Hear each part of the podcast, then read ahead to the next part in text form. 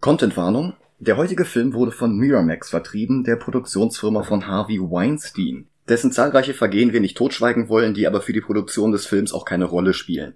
Der Film selbst hat einige Beispiele von nicht immer gut gealtertem Humor der 90er Jahre, darunter Alltagssexismus, Alltagsrassismus und sogar der versehentliche Sex einer Frau mit einer Leiche. Aber auch wenn der Film den Vorgang und das daraus resultierende Trauma der Frau sehr respektlos behandelt, ist selbst diese extrem erzwungene Situation wahrscheinlich zu absurd, um irgendwen zu retraumatisieren. Dennoch, der Film ist von 1994 und das merkt man. Und es kann durchaus sein, dass wir mit unseren bisherigen Folgen die Berechtigung für den Haken bei Adult Language etwas verwässert haben, obwohl wir ihn immer noch jedes Mal beim Hochladen einer Folge setzen. Aber ich will einfach nicht ausschließen, dass mir bei der Kontrolle etwas durchrutscht und wir dann trotz Hakenmangel irgendwelche Kraftworte in der Folge haben, die hinterher bemängelt werden könnten. Diesmal brauche ich aufgrund von Smiths Dialogen und Ereignissen aber gar keine Kontrolle, um festzustellen, dass der Haken heute berechtigt ist. Ich hoffe, es ist der einzige Haken an dieser Folge. Viel Spaß.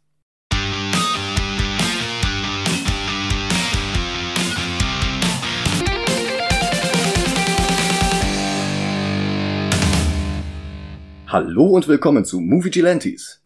Hallo zusammen. Mein Name ist Michael Heide. Mein Name ist Johannes Fries. And I'm not even supposed to be here today. ja. Eigentlich hätte heute eine Standardfolge veröffentlicht werden sollen, aber offenbar war die letzte Woche wieder einmal zu stressig und darum gibt es heute das Debüt einer weiteren Spin-off-Miniserie Counterculture. Und hinter diesem sehr cleveren Titel verbirgt sich eine Retrospektive des Werks von Kevin Smith.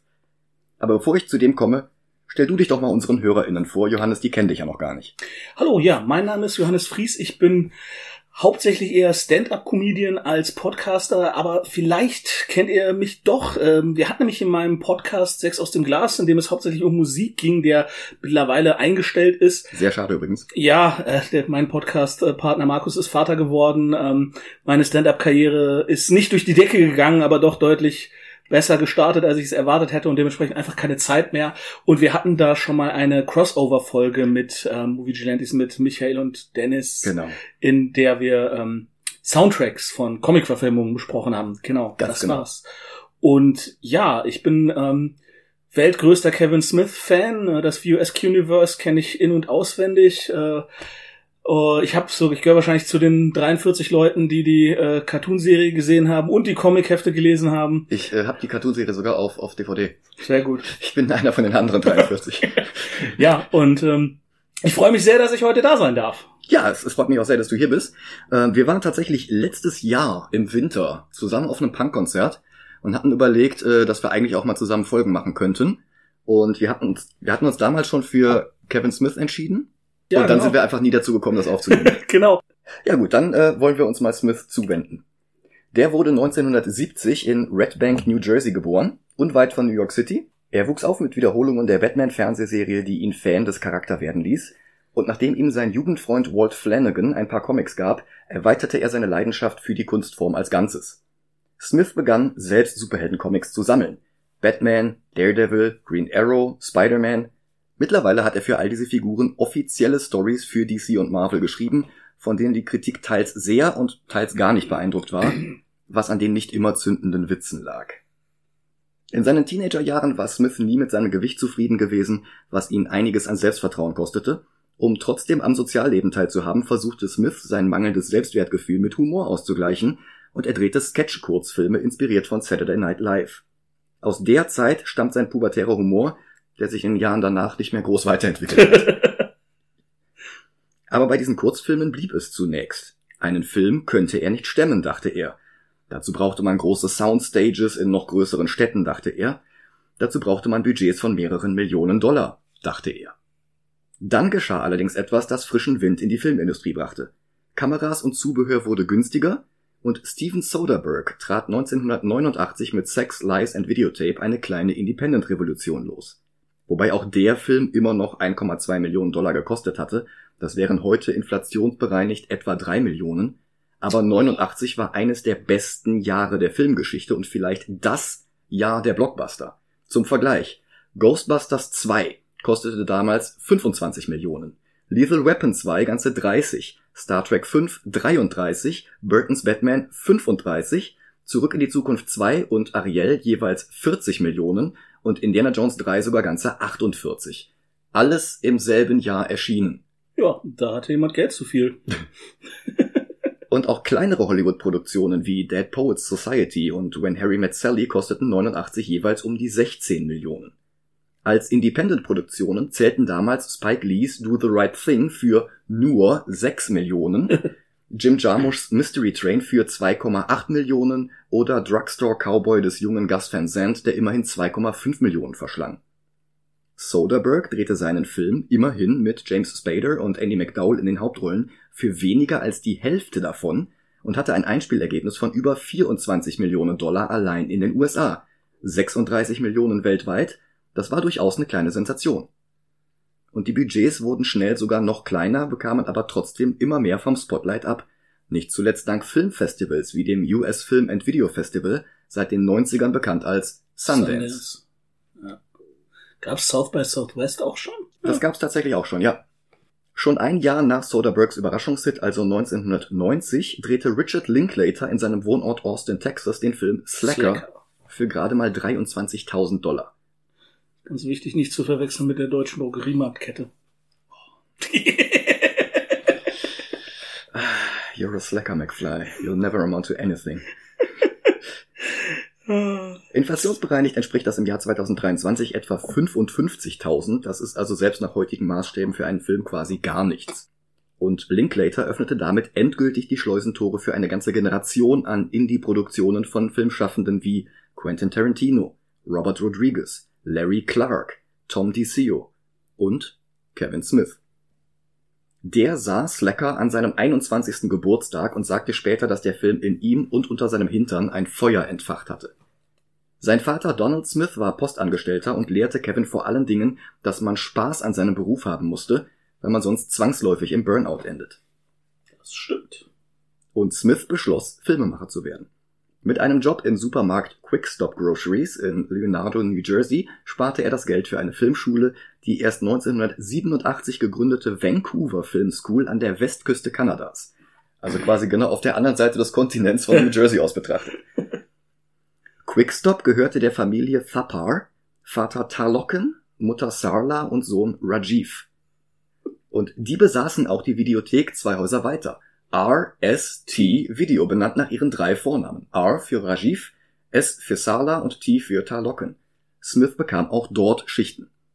Äh, kurzer, kurzer Einschub noch. Das ja. Lustige war, Kevin Smith hatte sich tatsächlich, er wollte überhaupt nicht in dem Quickstop arbeiten, sondern nur in dem RST und hatte sich da beworben und hat halt irgendwie wurde er dann so so hinge, hingedrängt so naja also hier in der Videothek jetzt eigentlich nicht aber ich habe diesen Laden nebenan auch willst du nicht da arbeiten und äh, Smith hat halt gedacht, so, ja gut, dann habe ich ja schon meinen Fuß in der Tür. Und es hat aber irgendwie wirklich noch ewig gedauert, bis er dann wirklich auch mal eine Schicht in der Videothek bekommen hat. Also er musste da wirklich äh, über Monate hinweg die, die undankbare Schicht in diesem ähm, ja, Convenience Store übernehmen.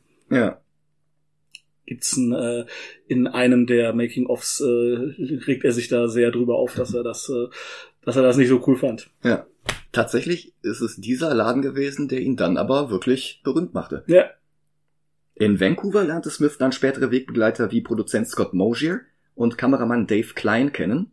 Mit Mosier begann er mit der Arbeit an der Doku Mayday über eine Transfrau namens Imelda May, brach dann aber die Produktion und sogar die Schulausbildung als Ganzes nach gerade mal vier Monaten ab, weil er meinte, genug gelernt zu haben und weil er sein Geld lieber in seinen ersten richtigen Film stecken wollte, als es an die Filmschule zu überweisen.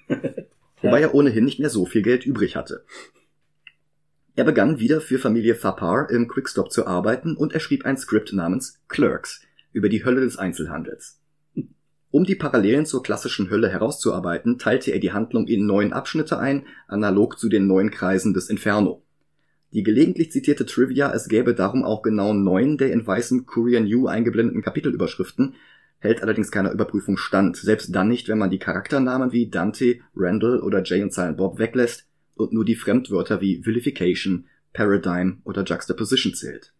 Immerhin gab er allerdings der Hauptrolle den Vornamen Dante. Der Nachname Hicks stammte vom damals extrem erfolgreichen Stand-up-Komiker Bill Hicks, der den offiziellen Release des Films aber nicht mehr sehen konnte, weil er im Februar 94 an Bauchspeicheldrüsenkrebs verstarb. Ja, viel zu früh. Viel zu früh. Ja. Die zweite Hauptrolle in Clerks, Randall Graves, arbeitet für RST Video. Vorbild für den Charakter war Smiths Freund Brian Johnson. Kevin hatte allerdings vor, sich selbst für den Part zu casten, darum schanzte er Randall auch die besten Pointen zu. Johnson durfte allerdings in späteren Filmen von Smith vor die Kamera und wurde Teil des Ensembles der Reality Soap Comic Book Man, die in Smiths 1997 erworbenen Comicladen spielte. Die verkürzte Version, wie Smith Clerks finanzierte, sieht so aus, dass Smith seine gesamte Comicsammlung mit mittlerweile durchaus wertvollen Heften, darunter Daredevil und Batman Year One von Frank Miller, an seinen damaligen Stammcomicladen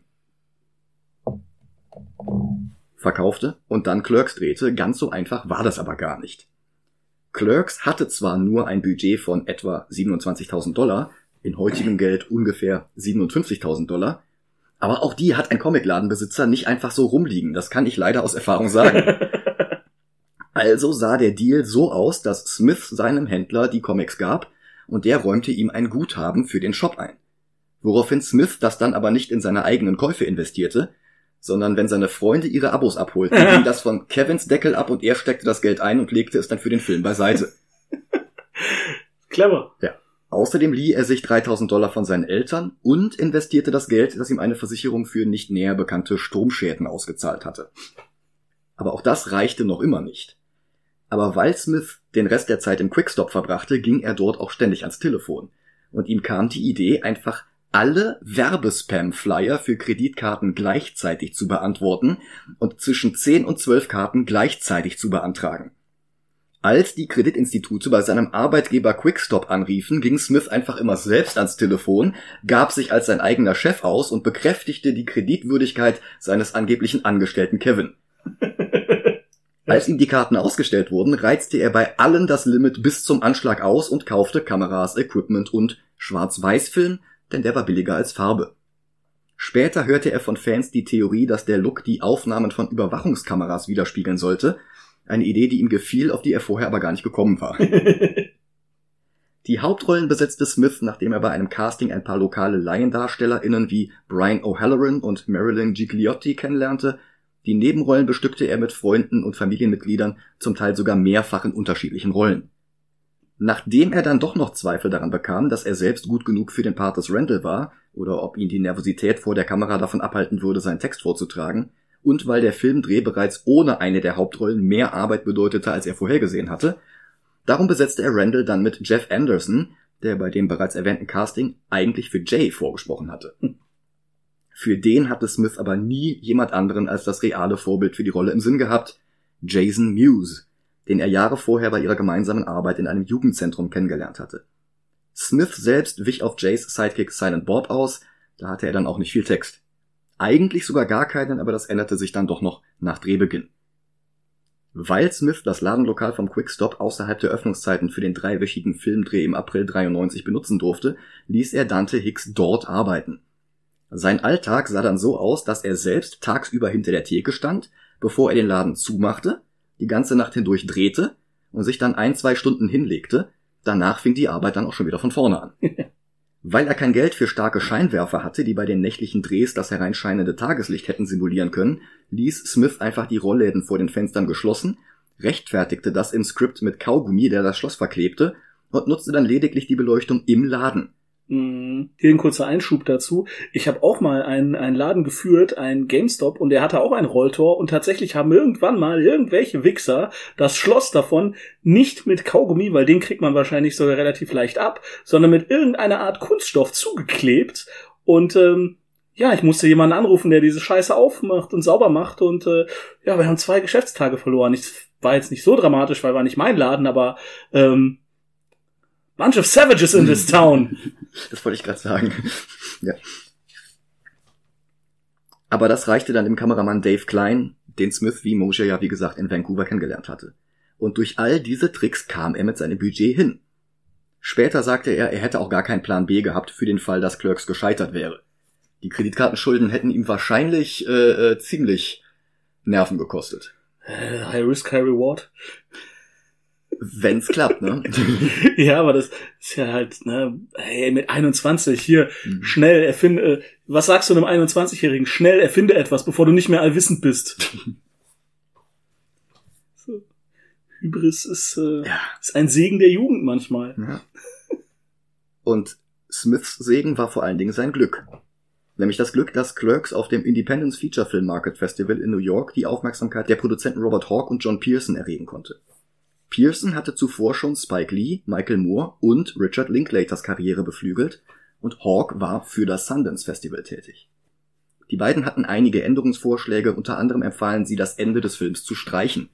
Dort war Dante nach all den Strapazen nämlich auch noch erschossen worden und starb wenig befriedigend.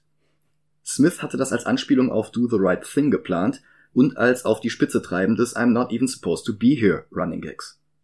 Hawk und Pearson überzeugten ihn allerdings und er strich den Epilog mit Dantes Tod, woraufhin Hawk ermöglichte, dass Clerks auf dem Sundance Film Festival im Januar 94 gezeigt wurde.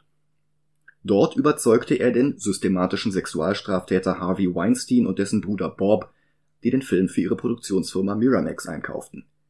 Das ermöglichte eine Post-Production, die fast das Zehnfache des ursprünglichen Budgets kostete, die aber auch einen Soundtrack mit Lizenztiteln von Soul Asylum, Alice in Chains oder Bad Religion finanzierte. Außerdem brachten die Weinsteins den Film nach Cannes, wo er den Award of the Youth und den Mercedes-Benz Award abräumte. Warum nicht? Zusätzlich ließ Miramax dann noch die Muskeln spielen, um das NC-17-Rating für die vulgäre Sprache in ein kassenfreundlicheres R-Rating abzumildern, ohne auch nur ein einziges der 91 Fucks aus den Dialogen zu streichen. Oder die zahlreichen Erwähnungen von Sexualpraktiken oder fiktive Pornotitel. Ah, come on, Eileen.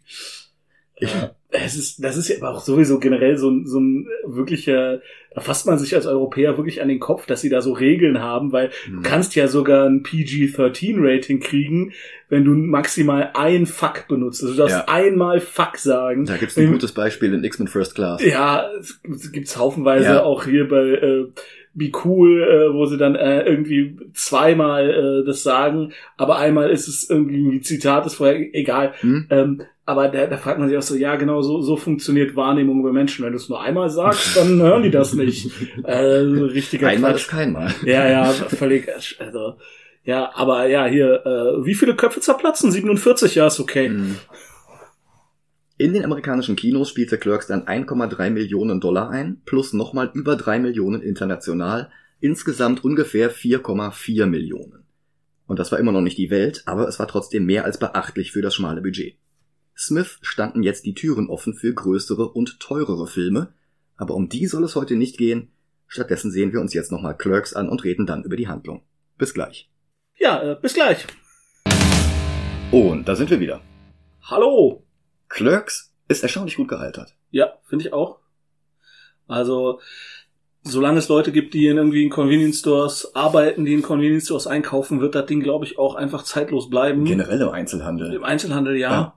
Äh, solange es den Einzelhandel noch gibt. Ja. Ähm, aber er ist wirklich gut gealtert und ich finde halt auch ähm, so drüber, der an manchen Stellen ist, was Sexismus und ähm, dergleichen geht. Ey, es geht schon immer in die, also es geht ja immer in alle Richtungen. Also es ist ja klar, äh, die Typen sind halt auch Idioten. Ja, ja. Also ähm, ich habe grundsätzlich ein Problem damit zu sagen, ja nö, äh, ich trete ja in alle Richtungen, auch nach unten, weil das nicht so ganz vergleichbar ist. Weil du kannst nicht sagen, wenn ich nach oben trete und nach unten trete, ist das dasselbe. Weil nach unten zu treten, dann bist du halt wirklich Teil des Problems und nach oben zu treten hat nicht so große Auswirkungen wie nach unten zu treten. Ja, Aber grund grundsätzlich. Also da bin ich bin ich ganz bei dir. Ähm, ich bin halt, also ja, aber manchmal sind die Gags halt auch einfach, die sind halt zu gut. Die kannst du halt nicht liegen lassen. Und ähm, ich finde solange tatsächlich gar nicht nicht- so viel in Clerks wirklich äh, verwerflich. nö. Also Nekrophilie ist halt Das ist ja nicht wirklich Nekrophilie. Es ist genau, es ist halt äh, äh, eine, eine völlig, völlig absurde Situation. genau, Aber wenn die genau so bei Monty Python gewesen wäre, dann hätte das genauso funktioniert. absolut. Weil ja. sie ist nicht wirklich, ähm, also es ist nicht wirklich ein Witz auf ihre Kosten. Eben, Auch- das, das meine ja, ich halt damit. Das ist Also ja, das ist halt einfach eine, eine Situationskomik mit einer sehr, sehr abgefahrenen Situation. ja. Also sie hat halt so gesehen eine, eine übersteigerte Libido vielleicht. Das wäre so das Einzige, das man irgendwie andeuten könnte. Und dass sie auch ständig fremd geht und so, okay. Hm. Ja, aber sie dachte in dem Moment, dass Genau. da Dante sitzt. Genau. Und ja. Ja. Aber vielleicht der Reihe nach. Ja. Clerks beginnt mit dem Miramax-Logo und dann folgt das Logo von View Askew, zu Deutsch verquere Perspektive. Das ist die Produktionsfirma von Smith und Scott Mosier, die den Film auch gemeinsam schnitten. Dieses Logo zeigt einen Transvestiten-Clown namens Valgar, also vulgär. krude animiert von Smiths Freund Walt Flanagan, der auch mehrere Auftritte im Film hat. Der Clown tanzt hinter einem kleinen Jungen, der ihn gar nicht wahrnimmt, weil er nur Augen für den Ball hat, mit dem er spielt. Und ich sag mal, dieser, dieser Valgar ist noch das am schlechtesten gealterte im ganzen Film. Es ist halt sehr out of context. Man fragt sich, was das alles soll. Andererseits, ja. es ist halt ein, ein Logo von einem Filmstudio, da, da sieht man manchmal halt wirre Dinge, die halt auch irgendwie nichts mit ja. irgendwas zu tun haben. Ja, es ist einfach nur skurril. Ja. Aber neben Fakt, Valgar sollte sechs Jahre später seinen eigenen Film bekommen, produziert von View Askew, Regie führte dort allerdings Brian Johnson, also die Inspiration für Randall. Okay. Smith war nicht daran beteiligt. Okay. Ich habe noch nie von dem Film gehört. Ist er gut? Ich habe nichts Gutes drüber gehört. Ich habe auch nur einzelne Ausschnitte und Bilder gesehen und die haben mir nicht unbedingt Lust gemacht, mir den ganzen Film anzugucken. Okay. Ist das so Exploitation oder? Ähm, ich, ich weiß es ehrlich gesagt gar nicht. Es, es sah nicht interessant genug aus, dass ich mich da irgendwie mehr mit beschäftigt hätte. Aber Okay. Grundsätzlich, diesen Film gibt's halt. Haben wir wieder was gelernt. Dann lernen wir erstmal Dante kennen, beziehungsweise seinen namenlosen Hund. Das Telefon klingelt und jetzt erst schält sich Dante selbst aus dem Schrank, in dem er die Nacht offenbar verbracht hat. Am Apparat ist sein Chef, der von ihm verlangt, dass er ihn bis 12 Uhr mittags im Laden vertritt, obwohl er eigentlich heute nicht im Dienstplan steht. I'm not even supposed to be here today. Genau, das nimmt hier seinen Anfang. Dante macht sich eilig Frühstück. Frühstück. Ja. super, er gibt irgendwie so, so Cereal in so eine riesige Tasse, in der schon Kaffee drin ist, damit ja, es schneller ist, das geht. Ist der Deckel von der, von der Dose. Genau, ist der Deckel von ja. der Dose. Das ist super. Das ist wirklich Frühstück der Helden, also. Ja, und dann fährt er zum Laden, den es übrigens bis heute gibt. Die Adresse ist 58 Leonard Avenue in 07737 Leonardo, New Jersey. Ja. Also, falls ihr demnächst mal Urlaub in New Jersey macht, ja, also das mal ganz aus. klar, also sollte ich tatsächlich jemals in meinem Leben irgendwann mal in New Jersey landen, ich wüsste nicht warum, aber wenn, mhm. dann gucke ich mir sowas das von an. Oh ja, ich äh, auch. und auch diverse Drehorte von Sopranos. Also das ist dann auch eine Jersey Tour auf jeden Fall wert. Ja. Er macht die Lichter an, kocht Kaffee, räumt einen Zeitungsautomaten leer, um das Sortiment im Laden aufzustocken und er hat Glück, der Automat spuckt danach sogar den Quarter wieder aus, den er dafür hineingeworfen hatte. Das ist auch so eine Sache, die sehr anachronistisch ist. Also, und ich glaube, Leuten, die nach 2000 äh, geboren wurden, muss man auch erklären, dass, es mal, dass das mal so ein Ding war, dass es halt Automaten gab, an der, äh, die an der Straße standen, wo die Zeitung des Tages drin ist, wo man halt ein, eine Mark damals oder 50 Pfennig oder was es halt war, reingeworfen hat. Und dann hat man das aufgenommen und dann konnte man, wenn man wollte, tatsächlich alle Zeitungen einfach rausnehmen. Und das war halt so ein ähm, Solidaritätsprinzip. So, ja, nimm eine raus, äh, der nächste kriegt eine. Und ähm, es war auch so, man hat die Dinger mit ein bisschen Wucht einfach aufmachen können. Also ich erinnere mich noch, als ich in der ähm, Schule war, hatten wir auch so ein Ding an der S-Bahn-Haltestelle stehen von vom Express äh, und von der Bildzeitung. Die hat mich damals schon nicht interessiert. Hm. Ähm, also Kölner Express. Und mit ein bisschen Wucht hast du das einfach aufgemacht. Also da, da, man musste man musste da nie Geld reinwerfen. Ja. Also ich fand beide Zeitungen nie lesenswert genug, um das auch nur zu versuchen. Ja, wenn man 14 ist und Langeweile hat. Aber gibt's die, die Automaten gar nicht mehr? Ich, ich habe seit doch Jahren keinen mehr gesehen. Ich hätte jetzt gedacht, diese Schlagzeilen hätte ich hier und da noch mal gesehen. Es gibt diese Schlagzeilen, die so im Papier am, an der Kiosktür manchmal hängen. Oder an der Ampel oder so. Oder halt diese Dreiecksaufsteller, die es gibt, die manchmal vor so äh, Zeitschriftenläden, wenn, wenn du noch einen findest, äh, gibt. Aber, aber ich habe, also ich habe seit boah, seit Jahren so einen Automaten nicht mehr gesehen. Also ich wüsste nicht, dass es die noch gibt. Äh, kann, also ich meine, Papierzeitung. Also du siehst ja auch äh, keine Menschen mehr mit Papierzeitung. Also selbst, selbst alte Menschen, also aus unserer Perspektive jetzt so Ü60 oder so, lesen ja keine Zeitungen mehr. Die haben ja auch Smartphones entdeckt. Oder Tablets. Ja. Also ich finde jetzt gerade auf die Schnelle keinen Bericht darüber, dass die abgeschafft worden wären. Ähm, ich meine auch, ich sehe die immer noch so im Alltag, aber weiß ich nicht, vielleicht ähm, Bilde ich ja, mir das auch ein. Ist Anekdote. Also ich, ich glaube, ich habe seit, also wo die Dinger früher häufig standen, eben so typisch an Bahnhaltestellen, ähm, da sind, da, da, sind keine mehr. Hm. Also, ich habe letztens auch mal, ich habe mal Google Street View angeschmissen, mhm. Wegen irgendwas anderem und habe dann, weil Google Street View, mittlerweile haben sie es aktualisiert, in, in Google Street View habe ich eine Bahnhaltestelle gesehen, das war ein Foto von 2008 und da waren schon keine Automaten mehr zu sehen, wo in meiner Jugend hundertprozentig welche standen. Hm. Ich halte mal die nächsten Tage die, die Augen offen. Ja. Oder hey, Community, schreibt uns, ob ihr das, schreibt ihr uns das. Seht ihr noch äh, hier Engagement generieren? ja, genau, unbedingt. Kommen wir mal vielleicht zurück zur Handlung. Ähm, Dante kehrt zum Laden zurück und stellt fest, dass Kaugummi im Schloss für die Rollläden steckt, also macht er ein Schild aus einem Bettlaken und schwarzer Schuhcreme. I assure you, we are open. Im Rest des Films werden ihn alle darauf ansprechen, dass er nach Schuhcreme riecht. und wie gesagt, das war halt nur, weil ähm, Smith nur nachts drehen konnte. Genau. Zumindest die Szenen im Laden. Ja. Dann stützt er sich erschöpft auf die Theke. Eigentlich so seine Standardpose in dem Film. Und das Drama kann beginnen. Ein Kunde kauft einen Kaffee und bleibt an der Theke stehen, um allen, die im Quickstop Zigaretten kaufen wollen, eindringlich die Gefahren von Lungenkrebs zu schildern. Dabei hat er Fotos, das Modell einer teergeschädigten Lunge und sogar die Kanüle von einem Tracheostoma. Eine gebrauchte Kanüle, wie er behauptet. Für die Lunge musste bei den Dreharbeiten übrigens eine verdreckte Kuhleber herhalten. Wahrscheinlich vom Metzger, aber es muss doch gestunken haben. Vermutlich. Der erste davon beeinflusste Raucher ist ein Cameo von Kameramann Dave Klein. Ihm redet der Kaffeetrinker ein, stattdessen Kaugummi der Marke Chulis zu kaufen. Auch der zweite Raucher ist ein Cameo. Hier sehen wir Walt Flanagan nicht zum letzten Mal in diesem Film.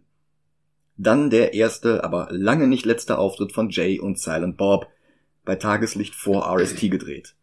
Jay, wie gesagt, verkörpert von Jason Mewes, Bob vom Regisseur selbst.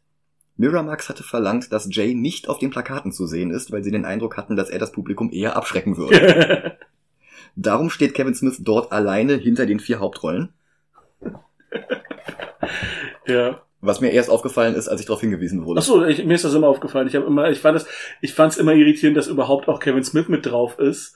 Ähm, ja, Miramax, die haben halt damals gedacht, das ist so eine, vielleicht haben die den Film im Marketing oder wer auch immer sich für Cover entschied gar nicht gesehen und haben gedacht, ja, das ist halt irgendwie so eine Gen X Rom-Com äh, Ja. und der Dicke ist halt der Kumpel von einem, der und die anderen beiden sind die beiden Pärchen, was sich halt so Leute äh, denken, die kontextlos Cover entwerfen müssen. Ja. Äh, in vielen Szenen stehen Jay und Bob übrigens erstmal alleine vor der Kamera. Das hatten sie auch als erstes gedreht, damit Jay sich an die Aufnahmen gewöhnen konnte. Vorher war er zu schüchtern, was eigentlich schwer vorstellbar ist heute. Ah, das ist, es gibt's immer. Es gibt so Leute, die, äh, das ist so erstaunlich. Ich kenne das ja auch. Ähm, es gibt Leute, die sind so im persönlichen Gespräch und in so Partysituationen sind das die witzigsten Leute aller Zeiten und man denkt, man sagt denen dann auch so, hey, geh auf die Bühne, es ist Mhm. super gut. Die Hälfte der Witze habe ich von dir geklaut. So, mach das selber, geh auf die Bühne. Äh, und dann, dann machen die das und es scheitert komplett, weil das halt einfach wirklich eine, äh, weil, ja, äh, komödiantisch darstellen ist was anderes als im sozialen Gefüge witzig sein. Ja, das stimmt. Aber Jay ist ja dann auch warm geworden Ja. und kam dann auch gut damit klar. Ähm, letzten Endes wurden beide wiederkehrende Figuren, die als roter Faden die nachfolgenden View Askew Produktionen miteinander verbanden, die einen Cameo in Scream 3 hatten, die Hauptrollen in zwei Realfilmen und einem Zeichentrickfilm bekamen und zahlreiche Comics, Actionfiguren und Statuen. Statuen, wo steht eine Statue? Äh, nicht, nicht lebensgroß, aber so diese, diese Porzellanstatuen, die du im Comicladen kaufen okay, kannst. okay, alles klar, verstehe. Hm? Oder, oder Resin oder was auch immer. Muse und Smith spielten außerdem sehr ähnliche Rollen in der View Askew Produktion Drawing Flies und in einer Deleted Scene von Fanboys mit Jay Baruchel und Kristen Bell. Fanboys ist einer der besten Filme aller Zeiten. Der ist so gut. Ich habe So einmal lustig. gesehen, das ist bestimmt 15 Jahre her, ich Oh, erinnere der mich an so nicht mehr viel. Der ist richtig, richtig gut. Also äh, Empfehlung, guckt ihn euch an. Ist, ist wirklich lustig und äh, hat auch äh, hat auch mehr Tiefe, als er so erstmal äh, vermuten lässt. Ich will nicht viel spoilern, guckt ihn euch an. Ist sehr, sehr gut. Die Rollen von Wotan Wilke Möhring und Antoine Monod Jr. in der deutschen Kifferkomödie Lambok und der Fortsetzung Lombok, die lassen sich mit Wohlwollen als Hommage an Bob bezeichnen, mit weniger freundlicher Gesinnung als Plagiat. Aber zurück zu den Originalen. Auch wenn die zwei hier noch nicht ganz die völlig realitätsfernen Karikaturen ihrer selbst sind, die sie in späteren Filmen wurden, so sind sie doch auch schon bei diesem ersten Auftritt herrlich absurd. Jay ist ein hyperaktives, lautes Großmaul, das sich mit allen anlegt, während Bob nur stoisch und stumm daneben steht und Kette raucht. Hat er ist wahrscheinlich hat Kevin James, äh, Kevin James sag ich schon, nicht, nicht King of Queens, sorry, ist auch Queens ganz weit weg von New Jersey. Naja, Kevin so Smith- weit weg. Ja. Ähm, Kevin Smith hat wahrscheinlich selber einfach Kette geraucht, die Blöde, ne? Wahrscheinlich wahrscheinlich musste Kevin, äh, wahrscheinlich musste es sein überbrauchen, weil sonst hätte das nicht funktioniert. Vielleicht, ja. Im Quickstop hat der Kaffeetrinker mittlerweile einen ganzen Pulk an Kundschaft gegen Dante aufgewiegelt, den er als Merchant of Death und sogar als Nazi beschimpft. Die Meute schreit und tobt und bewirft ihn mit Zigarettenschachteln. Einer von ihnen wird gespielt von Mitch Cohen. Laut IMDb derselbe Mitch Cohen, der 1984 den Toxic Avenger im gleichnamigen Troma-Film gespielt hatte. Das sehe ich aber nicht ganz. Irgendwie nicht. Also ich habe jetzt eben auch, während der Film lief und du es mal kurz erwähnt hast, habe ich auch mal gegoogelt. Ich finde da schlichtweg auch einfach keine Sekundärquelle zu. Und Mitch Cohen oder Mitchell Cohen, das ist jetzt halt auch nicht so ein... Ähm, seltener Name, ne? Also das ist so ja. wahrscheinlich so wie Deutschland Michael Schmitz oder so. Ne? Ja, also, ja. Gibt's wahrscheinlich einfach ein paar von und ähm, ja, auf Fotos, also ich finde, die sehen sich halt auch echt nicht irgendwie ähnlich. Also, aber ey, vielleicht, ähm, ja, wenn jemand mehr weiß, schreibt es in die Kommentare. Äh, tatsächlich ist Cohen nur eines von zwei Mitgliedern im 50-köpfigen Clerks-Cast, das vor Drehbeginn bereits einen Credit auf IMDb hatte. Hm. Und wenn das jetzt noch nicht mal der ist, dann ja. reduziert sich das direkt um die Hälfte. Ja. Ja, wie gesagt, die Lage eskaliert und beruhigt sich erst, als Dantes Freundin Veronica in den Laden kommt und alle mit einem Feuerlöscher besprüht. Der Rädelsführer... Who's leading this mob? genau. Der Rädelsführer will sich heimlich herausschleichen, aber sie will erst seine Visitenkarte sehen und er arbeitet natürlich für Julies Kaugummi und sollte einfach deren Verkauf ankurbeln. Was, dümmste Marketingidee aller Zeiten. Ja, schleppst du nicht immer eine Kuhleber mit dir rum, wenn du Kaugummis verkaufen willst? Ja, doch, aber ich bin ja jetzt gerade nicht im Beruf. Also, natürlich, er vertriebt. Ich, natürlich, ich weiß, was man tut. Nein, aber es ist ja, es ist ja komplett schwachsinnig. Also, so, du verkaufst ja nicht mehr Kaugummi und, und, äh, ja, also. Vor allen Dingen ist das ein enormer Zeitaufwand, den er da investiert. Streuverlust jenseits von Gut und Böse. Willst du zu jedem Convenience Store in der USA reisen? Wie viele Kuhlebern du dafür brauchst? Veronica kniet sich neben Dante, der hinter der Theke in sich zusammengefallen ist wie ein Häufchen Elend, unzufrieden mit sich und der Welt. Er lackiert ihr die Nägel, auf der Theke steht ein Teller mit Wechselgeld, dazu ein Schild, das die Leute einfach auf dem Teller bezahlen und sich passend rausnehmen sollen. Dantes Logik ist, dass die Leute annehmen werden, gefilmt zu werden und dass sie darum nicht zu viel mitnehmen. Wenn ich überlege, was Jay und Bob in dem Film alles klauen, glaube ich nicht, dass dieser Plan aufgeht. Ja, wobei man natürlich auch sagen musste, ähm, die Kasse würde ja am Ende stimmen. Äh, unter der Logik. Die Inventur ist halt ein Desaster. Ja. Aber. Das ist ja sowieso wegen den ganzen Gatorade-Dosen. Aber dazu später mehr. Flaschen. Flaschen. Das sind Flaschen, das sind keine Dosen. Ach. Ja die reden so oft drüber. Ich habe gar nicht drauf geachtet, was die da jetzt eigentlich trinken, aber. Gatorade, aber, ja, ja, klar. aber aus der. Ey, völlig egal. Egal. Veronica versucht schon länger, Dante zu motivieren, was aus sich zu machen. Sie schlägt vor, er könnte Abendkurse besuchen und sich weiterbilden. Die beiden sprechen über ihre Beziehung und über die Menschen, mit denen sie davor zusammen waren, und wir bekommen das zweite Motiv nach Jay und Bob, das sich durch Kevin Smiths weitere Filmografie ziehen wird. Männer, die eingeschüchtert von sexuell erfahrenen Frauen sind und sie wegen dieser Vorgeschichte ablehnen. Was ich übrigens nie nachvollziehen konnte. Ja. Wichtig ist beim Sex doch nur, dass alle Beteiligten einverstanden sind und Spaß haben. Da sind frühere PartnerInnen ja sogar eher hilfreich. Ich heirate ja auch niemanden extra deswegen, weil er oder sie oder Day null Erfahrung in der Küche hat und darum noch nicht von fremden Gaumen verdorben wurde oder so. Je besser die andere Person kochen kann. Was soll das sagen? Das hat deinem Ex-Freund auch geschmeckt. Mach nie wieder Pommes. das doch absurd. Es gibt jedenfalls einen weiteren Cameo, diesmal von Produzent Scott Mosier als William Black, einem wahrscheinlich ständig bekifften, auf jeden Fall geistig abwesenden Tollpatsch, der in Mallrats von Ethan Suplee gespielt werden wird, obwohl es sich dort um denselben Charakter handeln soll. Ah, das ist äh, weirdes Casting. Ja. Aber gut, wenn er die ganze Zeit kifft und immer diese Fressflash hat, Fressflashs hat, vielleicht. Das Problem ist, dass Moritz einen Tag früher spielt. Wirklich schnell viel gegessen. Ja, beziehungsweise viel abgenommen. Äh, spielt Moritz nicht einen Tag, spielt das einen Tag vor Clerks oder einen Tag nach Clerks? Moritz beginnt damit, dass die eine im Pool an einem Aneurysma stirbt. Genau. Das und das ist in Clerks einen Tag vorher passiert, deswegen gehen sie im Verlauf der Handlung auf die Trauerfeier. Genau, aber das heißt ja, dass Mallrats auch entweder gleichzeitig oder einen Tag nach Clerks vorher. spielt. Mallrats ist vorher. Äh, kommen wir zu, wenn wir uns Mallrats angucken. Ja, ja, okay. Ja. Schockfett. Keine Ahnung. Veronicas Spitzname für William ist Snowball, weil er es mag, wenn man ihm, und das kann ich jetzt nicht euphemistisch ausdrücken, nach erfolgreicher Fellatio beim Küssen sein eigenes Ejakulat in den Mund spuckt. Ey, no King-Shaming. Nee, das nicht, aber ja. Ich sag ja, diesmal verdienen wir uns den Haken. Es stellt sich jedenfalls heraus, dass Veronica zwar nur mit zwei Männern vor Dante geschlafen hat, während sie bereits Dantes zwölfte Partnerin ist, dass sie allerdings weniger wählerisch war, wenn es um Blowjobs ging. Sie überschlägt kurz und kommt auf 36 individuelle Penisse. Sogar 37, wenn sie Dante selbst mitrechnet. Jetzt kann man zwar überlegen, ob diese vier Jahre später von Bill Clinton übernommene Definition davon, was Sex ist und was nicht sinnvoll ist, aber wichtig ist doch, dass Veronica Dante seit Beginn ihrer monogamen Beziehung treu bleibt, egal wie man Sex jetzt definieren will. Er sieht das anders. Er wird wütend, schreit herum und stellt, Trottel. und stellt seine Freundin vor der Kundschaft bloß. Das einzig Lustige daran sind die trockenen Reaktionen der anderen Rollen darauf. Dante sagt einem ins Gesicht, dass seine Freundin schon 37 Geschlechtsteile im Mund hatte und der Typ antwortet nur in a row, also direkt nacheinander. Als sie geht, ruft Dante ihr nach, sie soll auf dem Weg zum Parkplatz keinen weiteren Oralsex verteilen und ein Typ, der außen neben der Tür an die Wand gelehnt gestanden hatte, dreht sich wortlos um und geht ihr hinterher. Auch das ist Mitch Cohen. Und auch das sieht nicht nach dem Toxic Avenger Schauspieler aus. Nein. Aber es ist, es ist wirklich, also, ähm, ist so fantastisch gespielt tatsächlich, weil der halt auch so ein breites Grinsen aufsetzt und dann in wirklich so einer fließenden Bewegung losgeht. Und aus dem Bild marschiert. Aus ja. dem Bild, das ist, das ist schon, das ist gut. ja, und auch großartig ist auch Helens Reaktion darauf. so, Also, hey, hey, you, you, get back, get back here.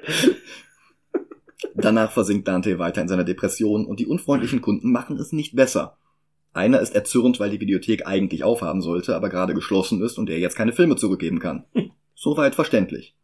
Weniger verständlich ist, dass er seinen Frust allerdings an Dante auslässt, der ja überhaupt nichts damit zu tun hatte. Erst recht nicht, dass er ihn dann dafür verspottet, dass Dante hier hinter der Kasse stehen muss, statt einen besser bezahlten Job zu haben.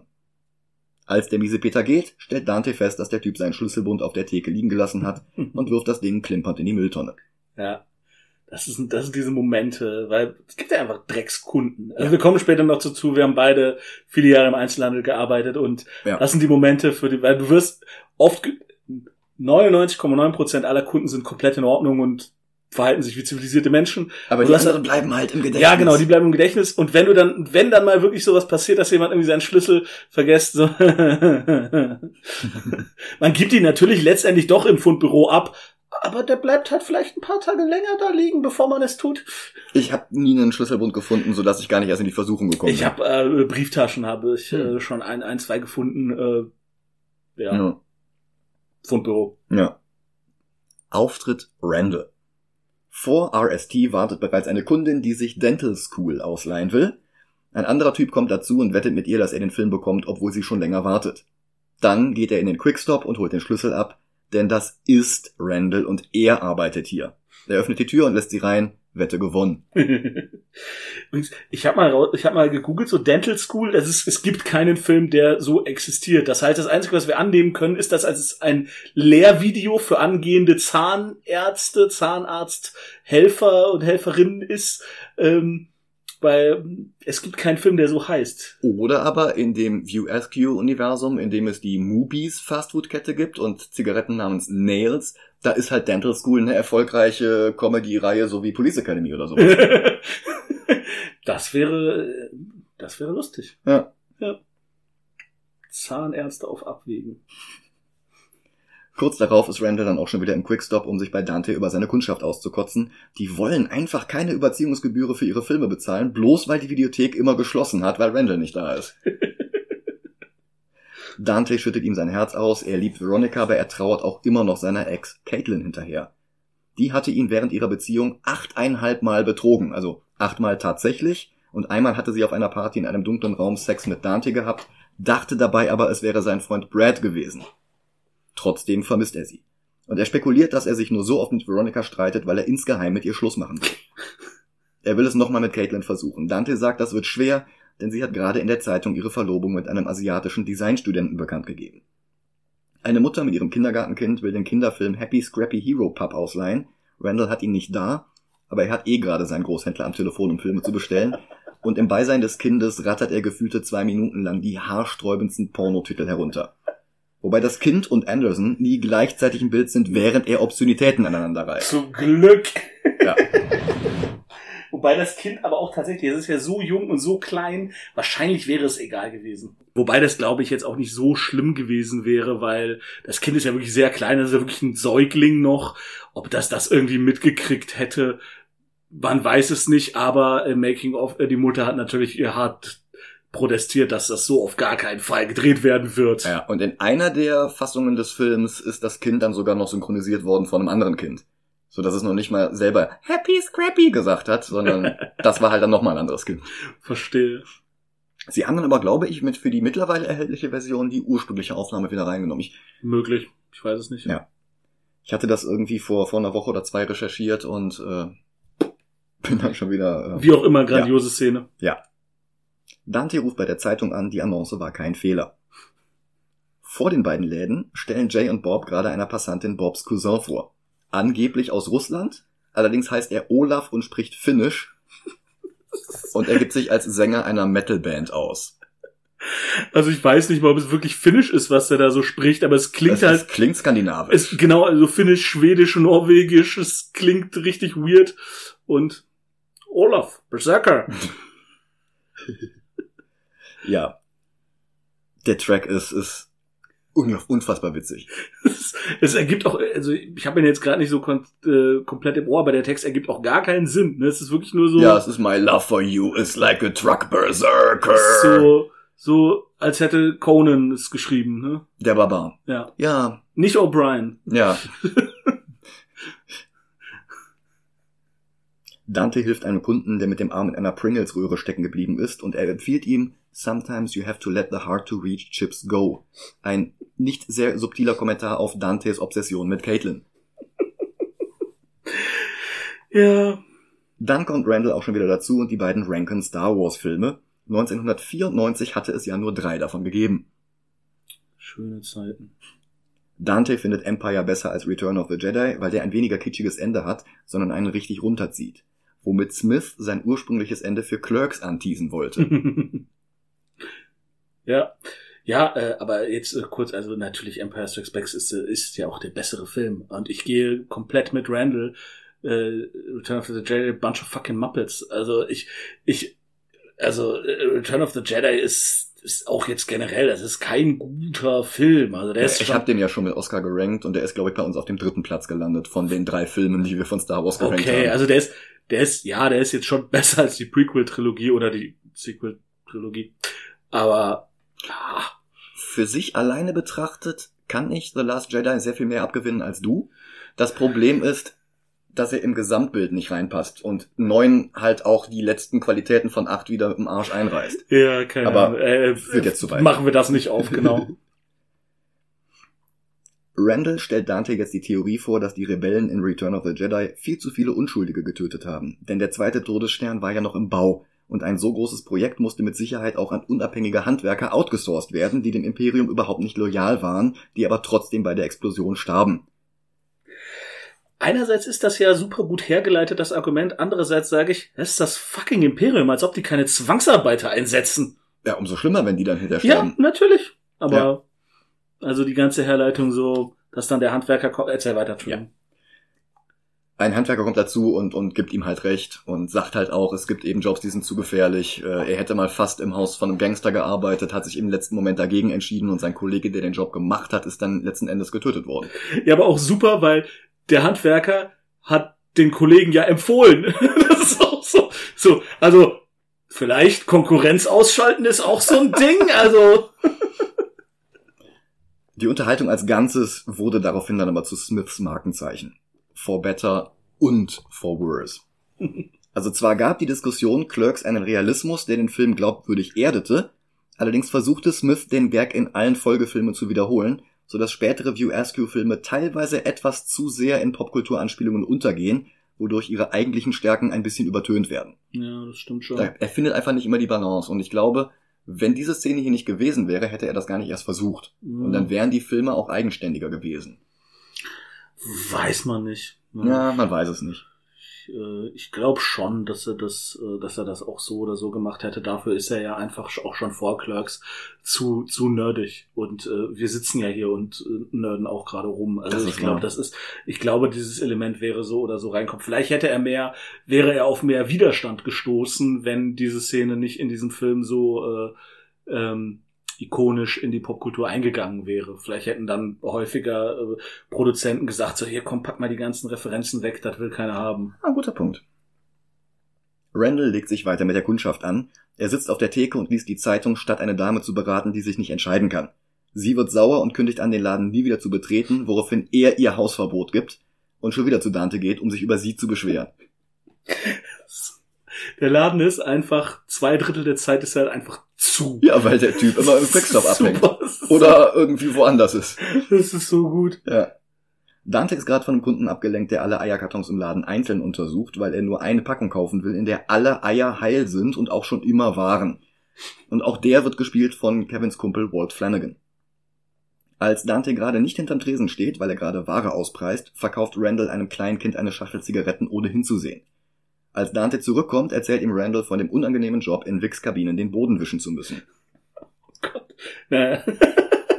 Ich hatte, ich hatte mal diesen Job. Ich beneide dich nicht um deine Erfahrung. Äh, ein bisschen Kontext, bevor jetzt hier, also in den frühen 2000ern gab es in Köln auf den Ringen noch einen Laden, Dr. Müllers Sex World. Es gab schon das Internet, die Dinger wurden selten benutzt. Ähm, aber das waren tatsächlich so Kabinen, wo man reingehen konnte und da liefen, da musste man Münzen einwerfen und dann liefen da halt Pornofilme und man konnte sich einen von äh, sich einen von der Palme wählen und, und keulen und ähm, wie gesagt, die Dinger wurden selten benutzt, deswegen so eklig war der Job auch wieder nicht. Die meiste Zeit stand ich da nur rum und musste aufpassen, dass niemand was kaputt macht. Ähm, aber ja, manchmal muss ich die halt sauber machen und es ist, es ist nicht schön, aber naja, man muss halt essen und Miete zahlen und sowas. Wir sind nur ein Opfer des Kapitalismus. ja, das tut zu weit. Ein Kunde fühlt sich von der derben Unterhaltung extrem gestört. Und auch das ist Walt Flanagan. Der mit den Eiern gerade. Dante entschuldigt sich, während Randall ihm ein Pornomagazin mit einer ganzseitigen Nahaufnahme einer Vulva hinhält und der Kunde rennt schreiend aus dem Laden. Das bringt die beiden auf eine Unterhaltung über anstrengende Kundschaft.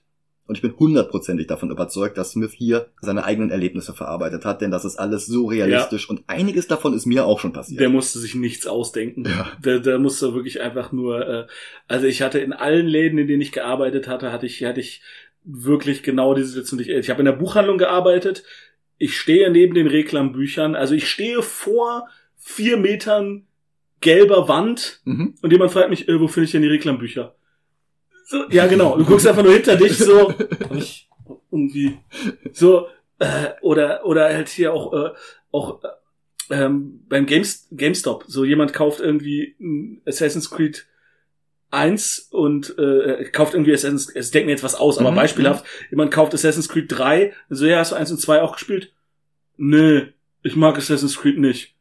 ja, aber so, aber ja, das hier ist auch Assassin's Creed. Nein. Alles klar, brauchst du eine Tüte? Äh, so, so komplett. Äh, ich hatte mal in einer Selbstbedienungsbäckerei gearbeitet, an der Kasse. Und dann kam mal irgendwann eine Kundin an, die gefragt hat, ob sie für ein Brötchen mit Karte zahlen kann. Okay. Okay. Von ja, mir aus. Wenn man kein Bargeld dabei hat. Ja. Und ich habe gesagt, tut mir leid, wir haben kein Kartenlesegerät. Und die Frau fragt mich, können Sie nicht für mich mal eine Ausnahme machen? Ja, klar, bringen Sie mir Mikrochips, Plastik, ähm, Tastatur bräuchte ich noch, äh, Lötkolben wäre auch gut. Ähm, dann kriegen wir das bestimmt irgendwie hin. Also, ja, äh. Danach ist Dante geistig schon wieder bei Caitlin, als Veronica zurückkommt, um ihm Lasagne vorbeizubringen. Randall imitiert Fellatio-Geräusche und Veronica ist empört, dass Dante ihm alles erzählt hat. Aber immerhin hat er sich wieder beruhigt weil Randall ihn darauf aufmerksam gemacht hat, dass er die meisten der anderen 36 gar nicht kennt, was ihm hilft, das Problem einfach wegzublenden. Ja, Dann kommt merkwürdige Methode, aber ja, wenn es ihm hilft. Dann kommt aber auch gleich schon die nächste Hiobsbotschaft. Dante erfährt am Telefon, dass sein Chef, der ihn eigentlich mittags ablösen sollte, nach Vermont gereist ist und er den Rest des Tages auch noch im Laden stehen muss. Dabei ist er mittags mit Freunden zum Hockeyspielen verabredet aber vor lauter Frust über seinen Chef verlagert er die Partie vom Park auf das Dach des Quickstop und macht dafür vorübergehend den Laden zu. Mosier hat sich mittlerweile rasiert, um neben William auch noch eine andere Rolle zu spielen, Nämlich die eines Kunden, der sauer darüber ist, dass er gerade nichts kaufen kann. Ja. Und er springt spontan aufs Dach, spielt mit und schlägt den Ball in die Ferne. Und einen anderen haben sie nicht. Ja. Uh, brought the orange one and the orange one. Ja, sie brechen das Spiel nach gerade mal zwölf Minuten ab und Dantes Frust schreibt sich im, schiebt sich immer weiter hoch. Zumal seine Mannschaft auch noch die ganze Gatorade aus dem Ladenkühlschrank leer gesoffen hat. Und er hat ihnen ja explizit vorher gesagt, dass sie es nicht tun sollen. Ja. Also, hey, kann ich einen Gatorade haben? Nein. Wieso nicht? Ja, wenn du einen nimmst, dann wollen alle einen haben. Ja, und? ja, und, genau, das ist super. Ja, das macht dann auch der nächste Kunde nicht besser. Ein schmieriger älterer Herr, der ihn so lange nervig bequatscht, bis Dante ihn ausnahmsweise mal auf die Toilette lässt, obwohl die kein Licht hat. Foreshadowing. Der Senior schreitet aus dem Bild, kommt dann nochmal zurück, um auch noch weicheres Klopapier zu schnorren. Und dann kommt er nochmal wieder und bittet um ein Pornomagazin, damit er beim Stuhlgang was zu lesen hat. Dante reicht ihm eins und das ihm, und das ist ihm dann noch nicht mal gut genug. Das ist so gut. Er gibt ihm ein anderes und als der Alte dann endlich auf die Örtlichkeiten verschwindet, kotzt er sich bei Randall aus und der antwortet ihm Bitch, Bitch, Bitch.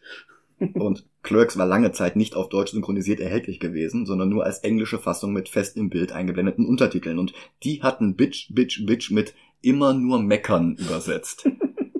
Ja, keine Ahnung. Ich wüsste nicht, wie man das untertiteltechnisch das ist so einfach gar nicht übersetzen.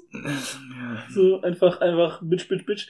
Wobei natürlich im Deutschen ähm, das jetzt nicht so klar ist, dass bitch ist ja, im Englischen ist es ja einmal das die Person, äh, Und aber es ist halt auch ein heißt es ja Verb. eben auch meckern, ja. Ja, genau, es ist so, ja. Aber es dann irgendwie gar nicht erst zu versuchen, ist halt Ja, armselig. keine Ahnung. Also ich, ja, es gibt eine synchronisierte Fassung mittlerweile. Das ist, äh, das ist einer der, also es ist wirklich, das ist ein Verbrechen. Also wie das passieren konnte, unfassbar.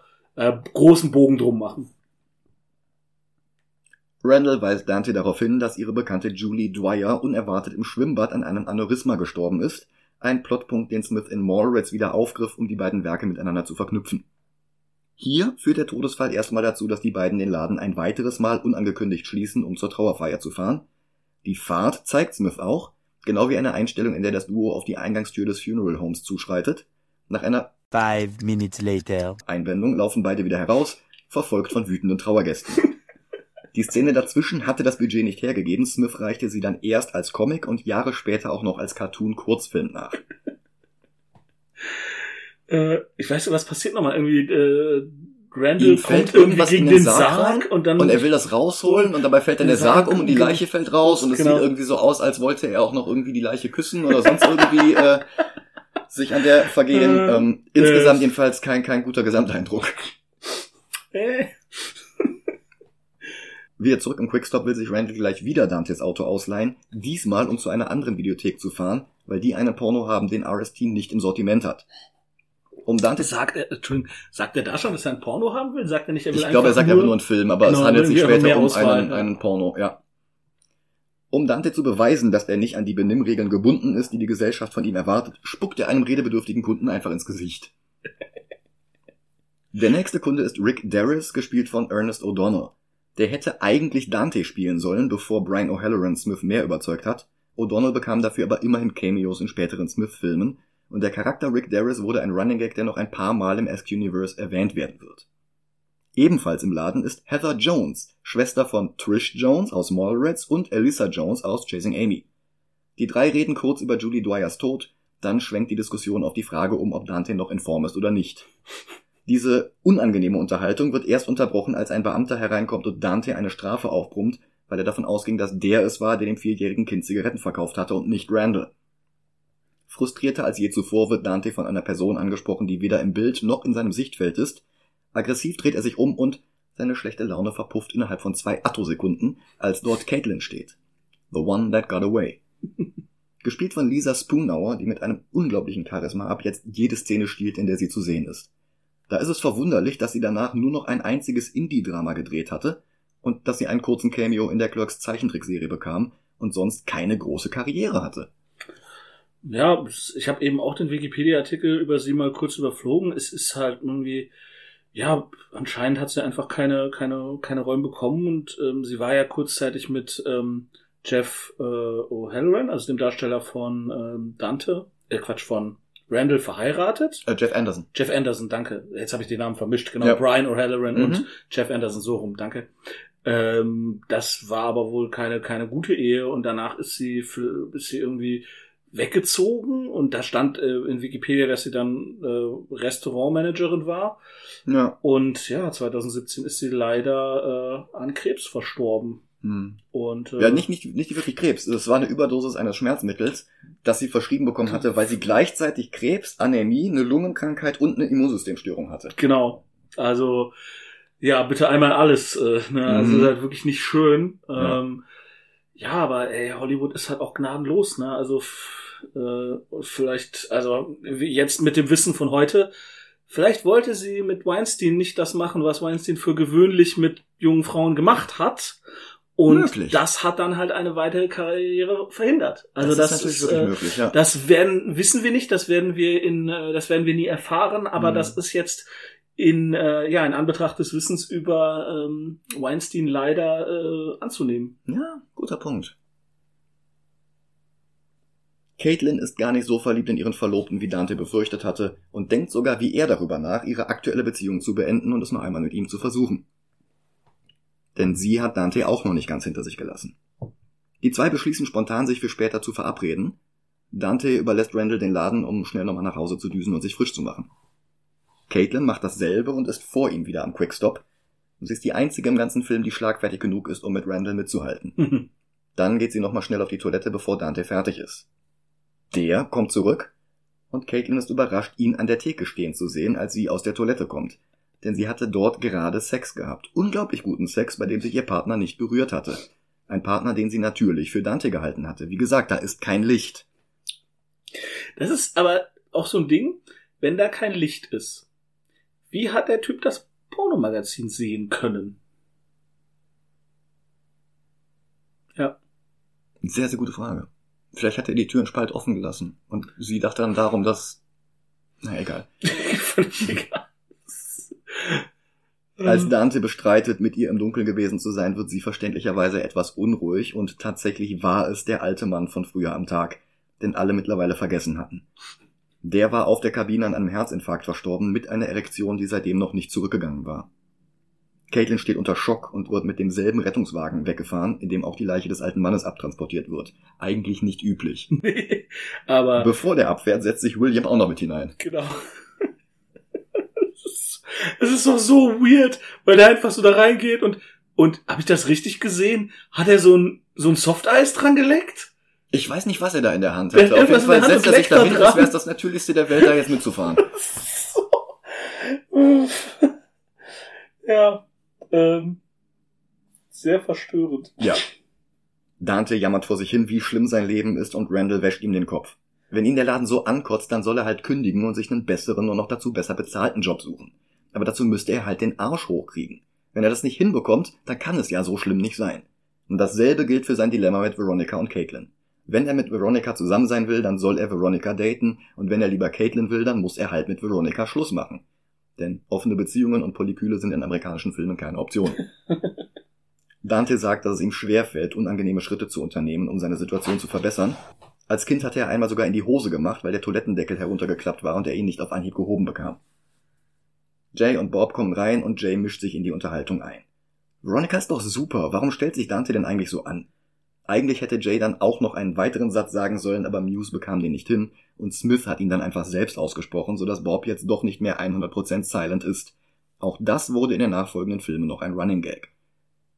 Ja, es ist irgendwie fantastisch, dass irgendwie so, das ist so eine, eine der ähm, ikonischen oder eine der, der Kernzutaten des Views Universe halt auch auf so einem Unfall basiert, weil es ist ja nicht nur so, dass äh, Silent Bob ähm, dann doch nicht silent ist, sondern es ist ja, wenn er was sagt, immer profund. Ja. Also es ist ja immer so, dass er, dass er in dem Moment, in dem im Film irgendjemand was Cleveres sagen muss, dann macht halt Kevin Smith den Mund auf und sagt was. Und das wird ja auch irgendwann mal umgedreht, Mhm. wo dann ihn alle angucken und sagen so, hey, du weißt, jetzt ist und er so, sorry man, I got nothing. Ja.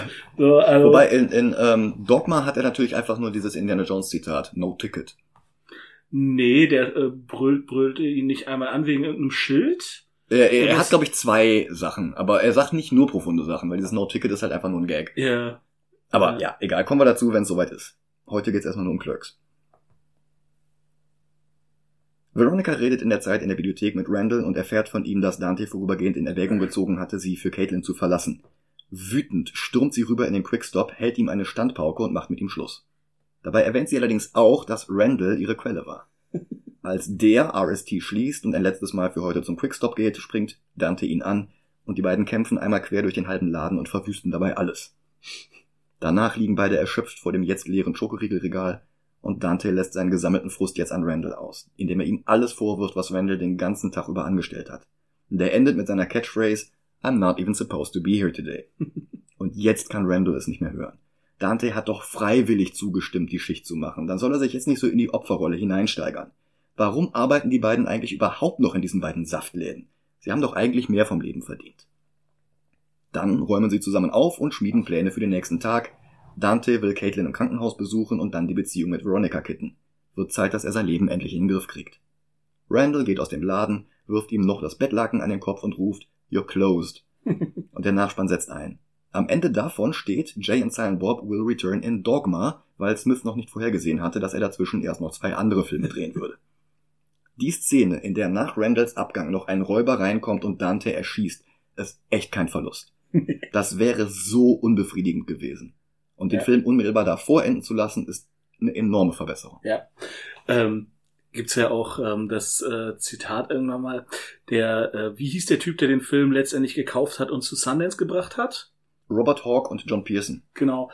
Der hat, Kevin Smith hat gesagt, äh, if you don't know how to end a movie, just don't kill off the main character. Ja, also das ist, ist halt wirklich so das Zitat und dann hat Kevin Smith halt auch gefragt, so, ja, okay, aber wie soll ich ihn denn enden lassen? Und dann hat er so, ja, da, Mhm. der Tag ist vorbei, Geschäftsschluss, das Ja. ist ein, das ist ein solides Ende. Ja. Und das ist, Ist ja, ja auch, auch so. es ist ja wirklich so, das, das, das, ja, die Geschichte ist offen, die Charaktere sind nicht auserzählt, wenn man so will. Mhm. Aber ist ja vollkommen okay. Ja, klar. Ähm, und ja, das äh, ist sehr gut, dass er, dass Kevin Smith da nicht so an seinem, an seinem Werk äh, geklebt hat und gesagt hat, so, nein, nein, nein, bleibt so, Mhm. sondern dass er halt verstanden hat, ja, okay, äh, ähm, ist, ja, ist wirklich ein drastic shift in tone, Ja. äh, sollte, sollte man vielleicht überdenken. Und ähm, also wie gesagt, ich habe auf der, ich habe die Originalfassung auch einmal gesehen vor einigen Jahren.